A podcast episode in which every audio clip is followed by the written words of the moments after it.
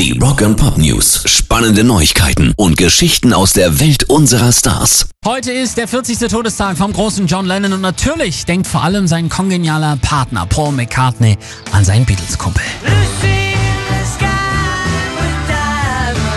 Ich habe einen digitalen John, sagt Mecca jetzt im Interview. Immer wenn ich Songs schreibe, denke ich daran, was er wohl darüber sagen würde. Auch alte Filmaufnahmen und Dokus halten die Erinnerung frisch. Beim Ansehen von Ausschnitten aus Peter Jacksons kommender Doku The Beatles Get Back fühlte sich McCartney in seinen Erinnerungen bestätigt. Es bestätigte meine Erinnerung an die Beatles, die voll von Glück und Können waren. Außerdem sei es beim Zusammenarbeiten eigentlich auch immer lustig zugegangen, erinnert sich Paul an seinen Freund John. Rock and Pop News. Immer mehr große Bands schöpfen echte Hoffnung, was Live-Konzerte im kommenden Jahr angeht. Nachdem schon Guns N' Roses und Kiss viele Gigs für 2021 buchten, haben jetzt auch Slipknot nachgelegt.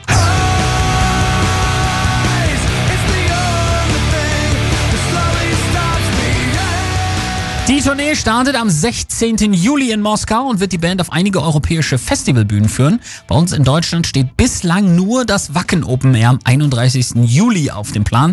Headliner-Konzerte sind bislang noch keine bekannt. Pairs Rock and Pop News.